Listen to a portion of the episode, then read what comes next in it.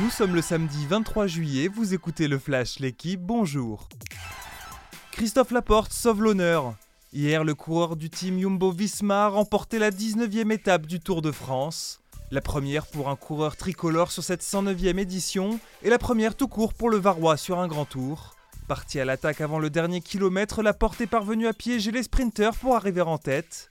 Journée tranquille pour les favoris, Tadej Pogacar s'est limité à une accélération rapidement avortée à 34 km de l'arrivée. David Godu reste quatrième du général. Les épéistes français restent au sommet. Hier, le quatuor composé de Romain Canon, Yannick Borel, Alexandre Bardenet et Alex Fava a dominé l'Italie en finale des mondiaux. Les Bleus conservent ainsi leur titre de 2019. Déjà titré en individuel au Caire, Romain Canon signe un doublé retentissant. Un peu plus tôt, les fleurettistes françaises remportaient le bronze. Emmenées par la championne du monde Isaora Tibus, elles ont battu les japonaises en petite finale. Déjà 6 médailles pour l'équipe de France lors de ces mondiaux.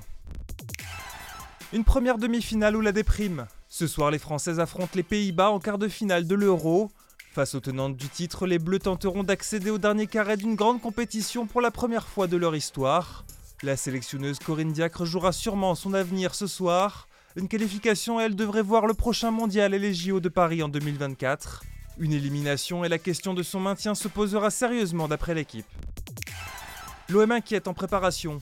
Hier, les Marseillais ont perdu sur la pelouse de Middlesbrough 2 à 0.